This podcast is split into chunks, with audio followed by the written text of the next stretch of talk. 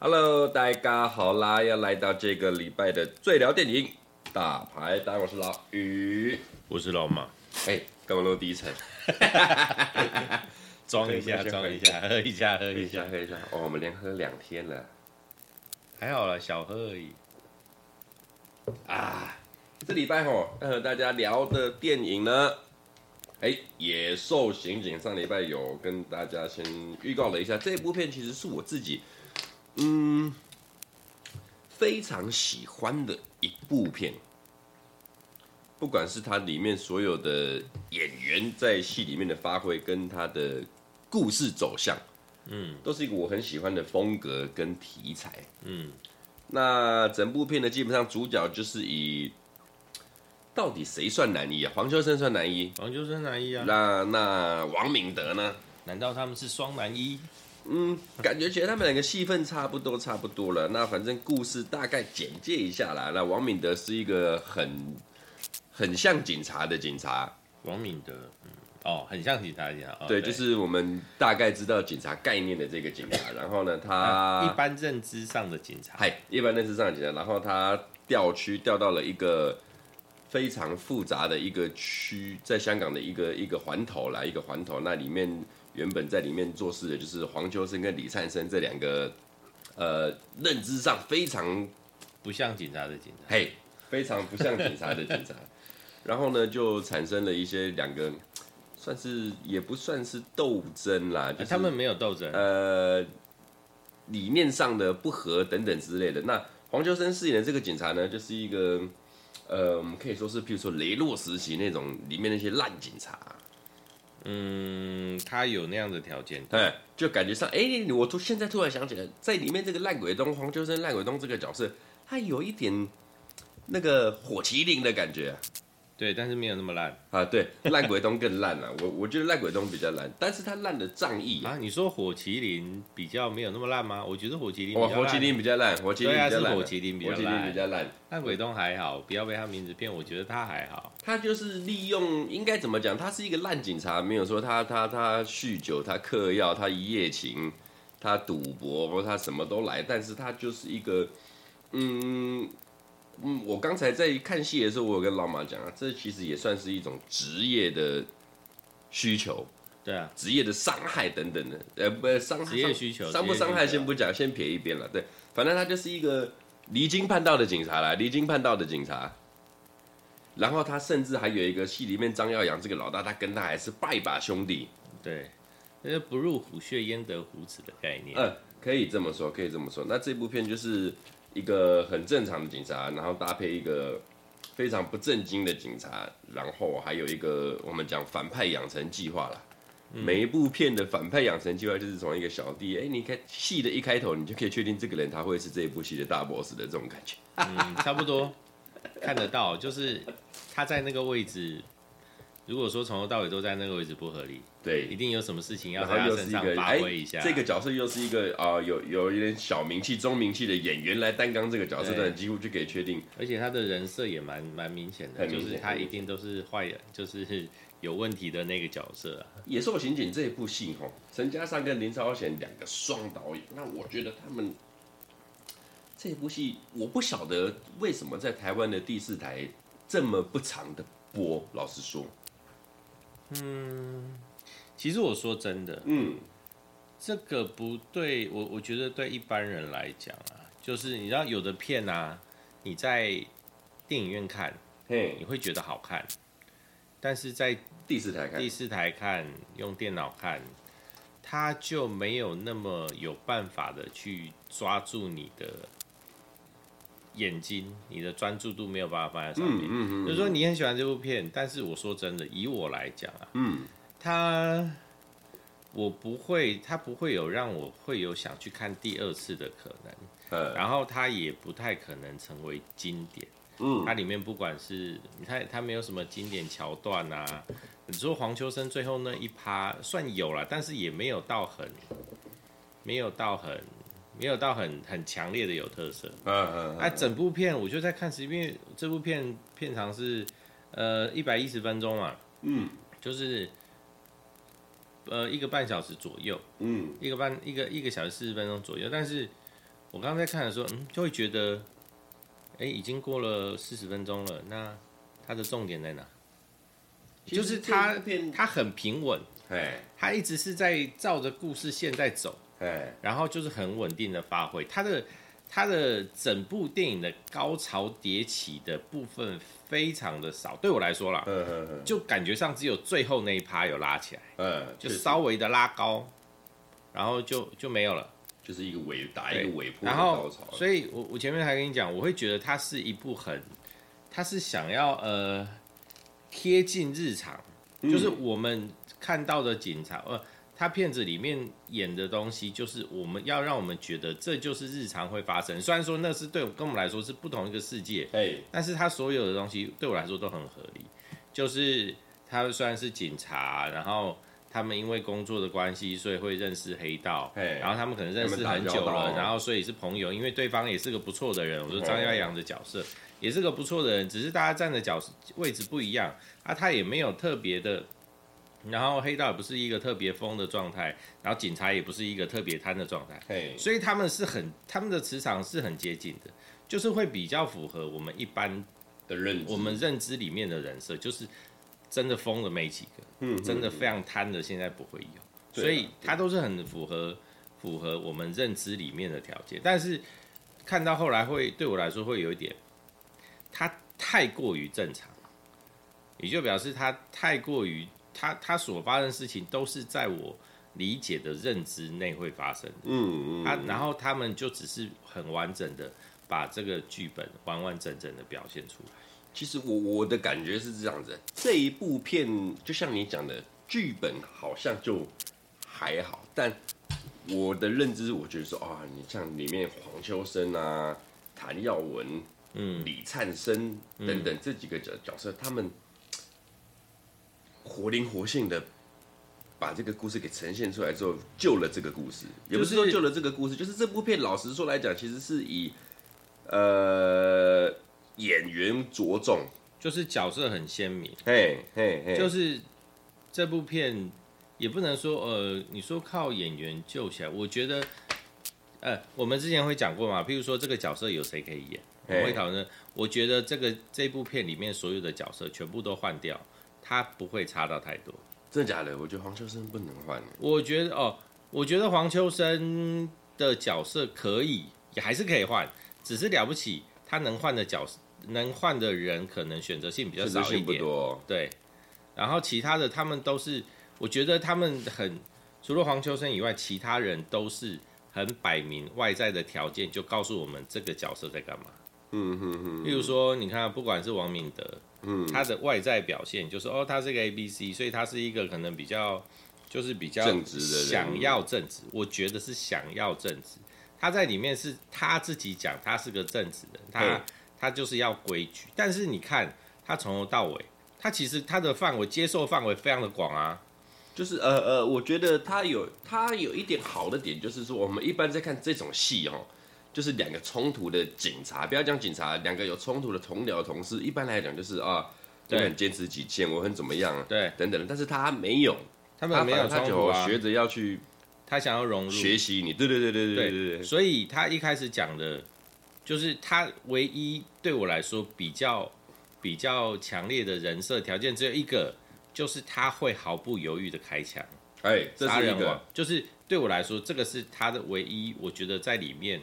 符合他人，就是他自己讲出来的，跟那个他会做的事情，这个是一个。那你说他符合规则，然后我觉得到后来他，我我也看在他身上，其实我看不到这些东西。对，因为我不管是他要融入还是干嘛了，但是看不到。所以我觉得他跟黄秋，他其实跟黄秋生一点冲突都没有啊。我们一开始在看的最前半段，我会想说，啊，他要找黄秋生。想说他是不是要去定他或干嘛？结果找到以后没有啊，啊，他们还是就是在一起过。对对对对，所以就公在公事上跟私私生活，他们他自己已经开始又对啊。如果说他是一个很很有自律、有自己规则的，怎么可能你到一个新的工作环境，你会没有先找房子呢？然后还随便跟一个人讲，然后说找个房子，然后我说好，我租给你，然后结果我房间让给你，那 你也好。对，所以他的规则，我就说啊，你的规则在哪里？我没有办法哎。对啊，然后后来不是那个第一次租房间了以后，他出来说，你有没有换换床单？换床单很合理吧？他说没有，啊，他也是这样就走进去了。对啊，我也觉得他也没有换啊。那你的规则到底在哪里？所以他的人设，我觉得他前面他的人设其实没有那么多，没有那么多的深刻。他只是讲出来而已。呃，我觉得他有点一直在被传染跟被改变了，因为他一开始，哎、欸，这部戏有个很好玩的地方，就是他们会跳脱跳脱那个上帝视角，不是上帝视角，第三世界的视角的对白。哦，有点像采访，嘿嘿嘿，他有很多地方都有那个像，对，他会突然转头过来就跟你对对着观众讲，这个我觉得好好玩，这个我觉得好好玩。那那第一个有出现的就是。我觉得里面很多的这种呃台词，我觉得这部片的台词很多都写得很好。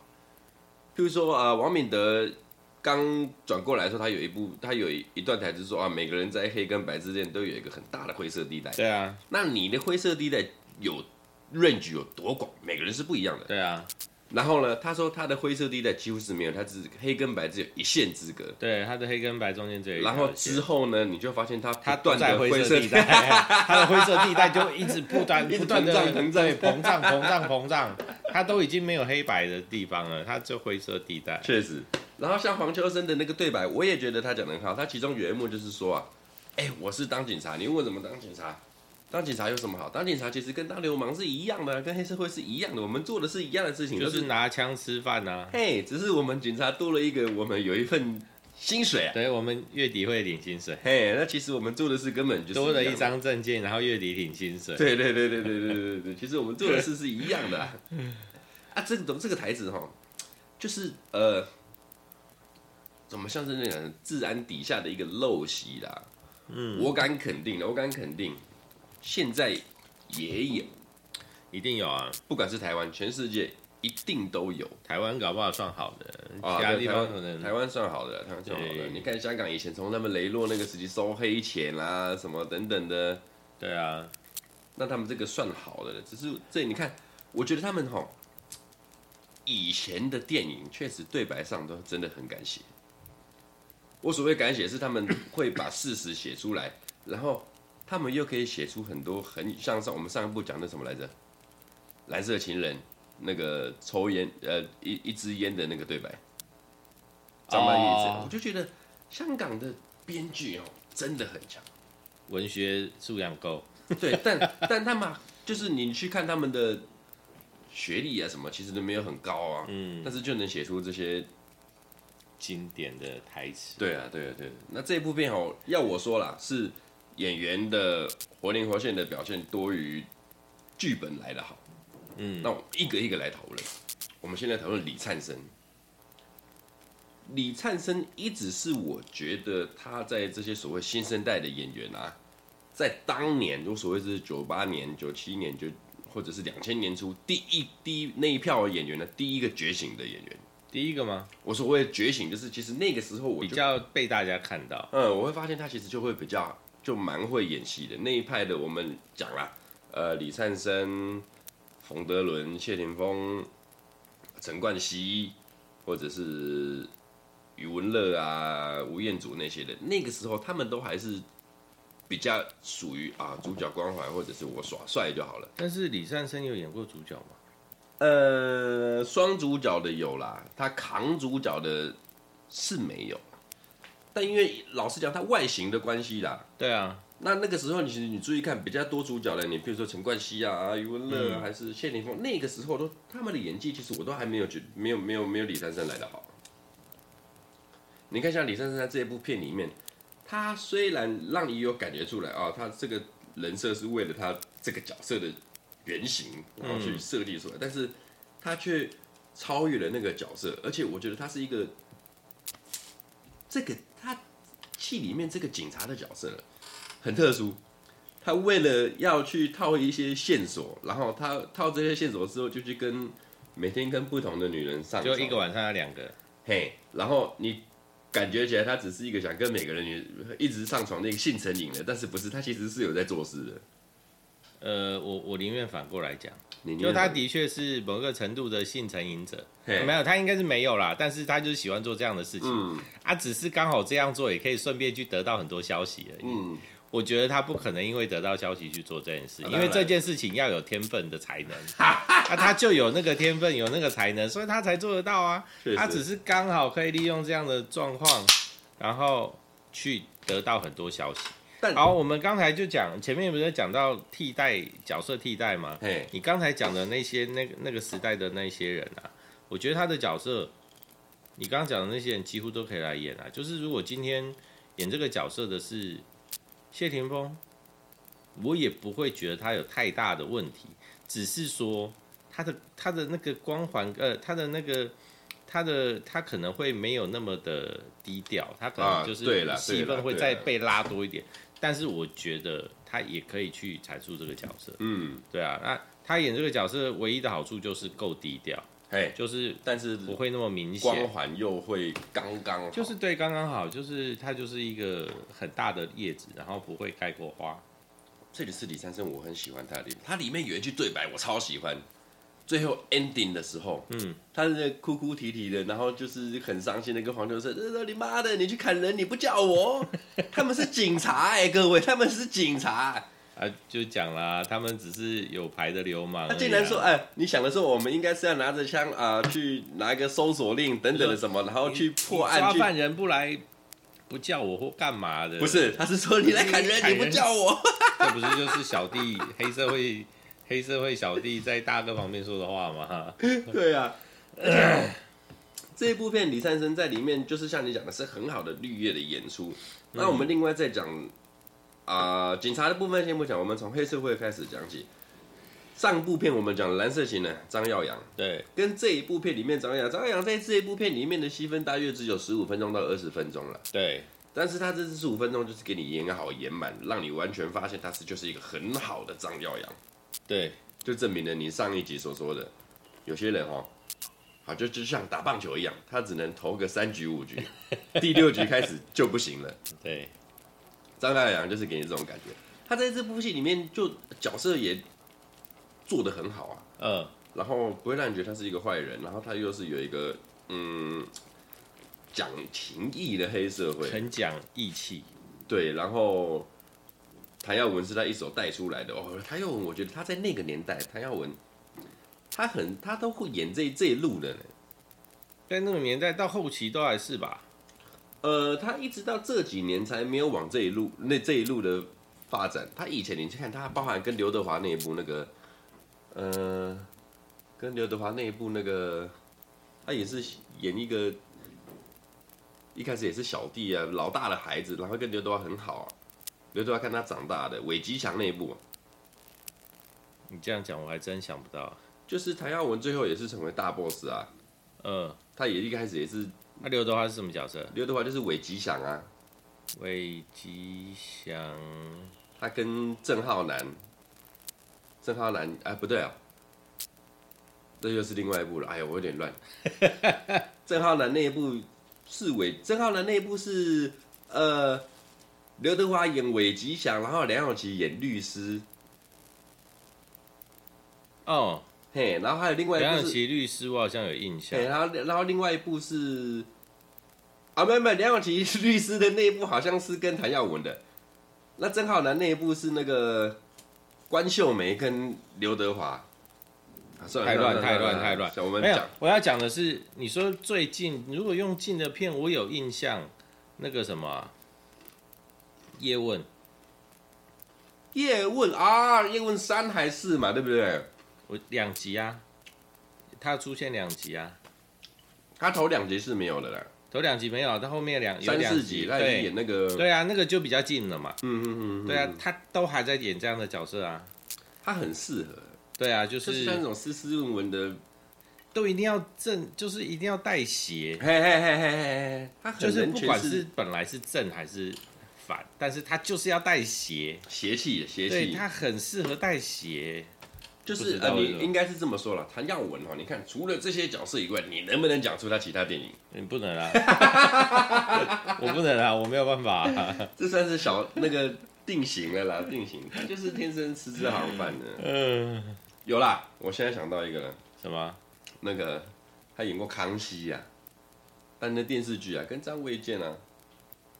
韦小宝跟康熙，他不是演这样的角色的片啊，我有我能想到哦，是喜剧片，喜剧类喜剧啦，嗯，就什么乞丐皇帝，乞丐皇帝不是他啦，哎、欸，还是另外一部，我我有印象，就是类似喜剧片的，嗯。啊，但是那个里面就没有什么正派反派的问题呀，对对对对对。啊，对，所以在那样的片子里面，他才不会是反派，嘿。有啦，渣子，你有没有看过新一代的古惑仔？渣子他在里面演的那个大哥文啊，嗯，就不错，就是一个很正的正派，正派的正派的老大。但是哈，就少了那个味儿，少了谭耀文的味儿啊。他就是要带邪气，谭耀文的味儿啊。对，没有邪气不对。所以选角很重要。嗯哼，我觉得香港以前不管在选角哈。每个角色，不管是我特地找你来演，还是我为你量身定做，他们在这一块都搞得好棒，嗯，真的都搞得好棒。然后这一部片，谭耀文跟张耀扬都发挥的不错，嗯，王敏德算是少数，我觉得啦，在一部电影里面台词算多的。你说就他而言，嘿，就他而言，呃，因为他这个角色也很重要。他这个角色也很重要，他这个角色 就是呃，我也不太会形容，他算是逐渐变坏的警察，他也没有变坏，就是符合，就你看他，他没有，他没有做什么离经叛道事情都没有，嗯，他只是融入当地，用当地的方式去做警察该做的事情，所以他并没有做任何违法或什么，他他其实并没有，所以他算是一个好警察。我觉得我我所谓的好，我所谓的好警察是他在对于做警察的这个身份认同上来讲，我觉得他是他算是一个好警察。对啊，你看嘛，就是黄秋生在这部片其实人也很好，但是他赌博，哎，就是坏习惯多了点。对啊，然后就是跟黑社会的关系很好，这个我觉得倒还好。然后再来就是自己会用药，嗯，对，还会骗。对啊，王敏德就被他骗了，退火的，清洗完了，清补完了。还有一个王敏德是，我就想 他的，譬如说一开始骗子一开始他被调来这个单位的时候，不是那个他长官有在看他的经历吗？哎，他经历不是很漂亮吗？哎，然后感觉上就是一个学历也不低的人啊。哎，但是以后面的剧情来讲，我觉得他智商偏低呀。不然的话，怎么连那个还退火的他都相信？然后已经吃下去了，还在那边咬啊，好爽啊，好清凉啊！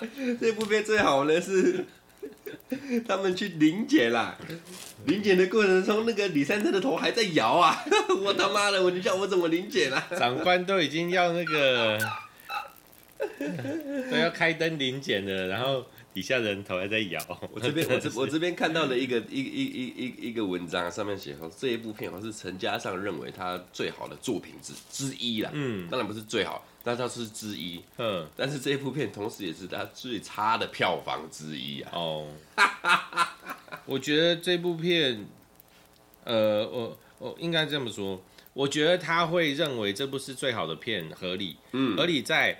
这些演员跟他，就是他们这些人，把这一部，呃，这个剧本发挥的淋漓尽致，可能发挥到百分之一百二十都有可能。嘿，所以他会觉得这是一部好片。嘿，但是因为剧本可能就是故事太平淡哦，所以票房不好。因为这就是我一开始讲我个人的感觉。哎，对啊，因为你看啊，就艺术层面来讲，我们讲艺术层面，这部片搞了不少奖啊。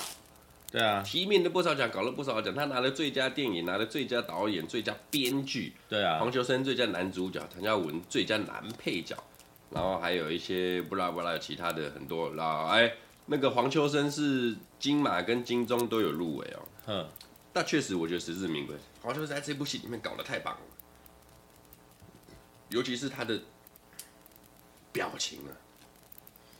我觉得其实几个主要的啊，他们都有把他们的应该是一开始设定的人设都发挥的很好。嗯，唯一我觉得可能跟我认知比较，我我觉我不能确定他的人设是什么，然后所以我不晓得他到底好不好，就是周海媚。周海媚，呃，哎哎哎，我觉得这一部片里面哈最奇怪的就是周海媚这个角色真的很难去评价他，因为如果我我先讲，这全部都是我。个人心里面的想法，嗯，他是一个很强的一个妈妈桑，嗯，是吧？OK，对，那他一开始的地位，他是一个张耀扬，张耀扬算是在道上还不错的一个大哥。大那我不见，我不认为这是我刻板印象来。为什么你一个有蛮有地位的大哥会去找这个东这这这这这种货色？情绪让我用这种货色来做大嫂，嗯，好，我们一般的认知。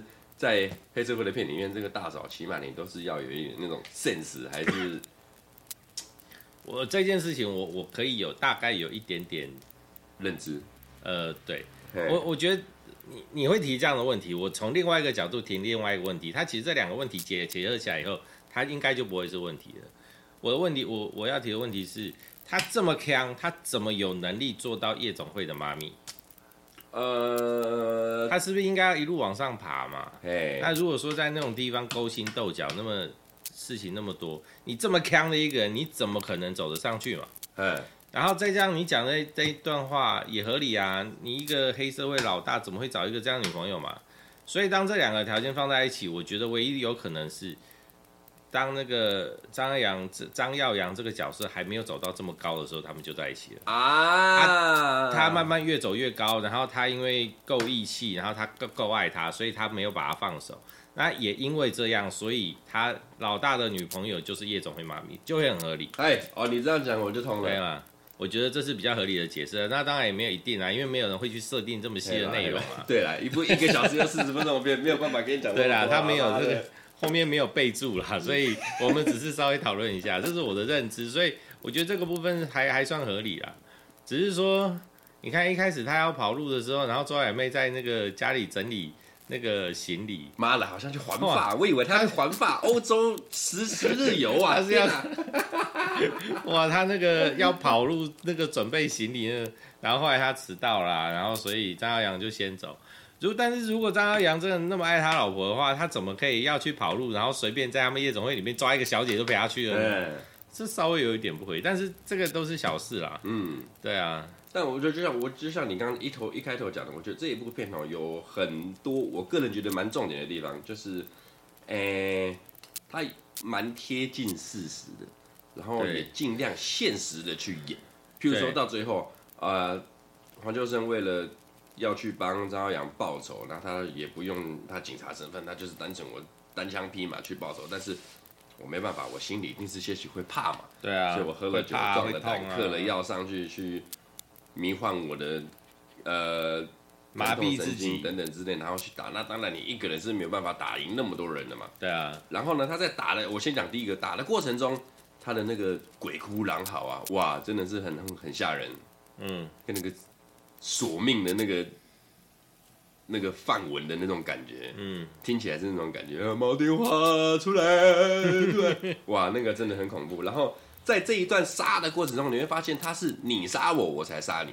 对啊，不然的话，我是只针对太阳文杀而已。嗯，你不杀我的话，我就放你过，我就不动。这是我警察最后的一个，没有，我觉得是最后的温柔啊，个人，个人，因为他很知道他的目标是什么。嗯。他这是他个人，因为我觉得这样，如果用合理的来看的话，这也对啦。就你当有一个震慑效果，然后当你一直去去把对方逼到一个境界的话，你难保对方会狗急跳墙，不晓得嘛？对啊，所以都有还看个人状况。所以你看，在最后面的那个巷子的那边的条条件就是这样，就是你你不砍我，我就不砍你啊。然后还有一段就是。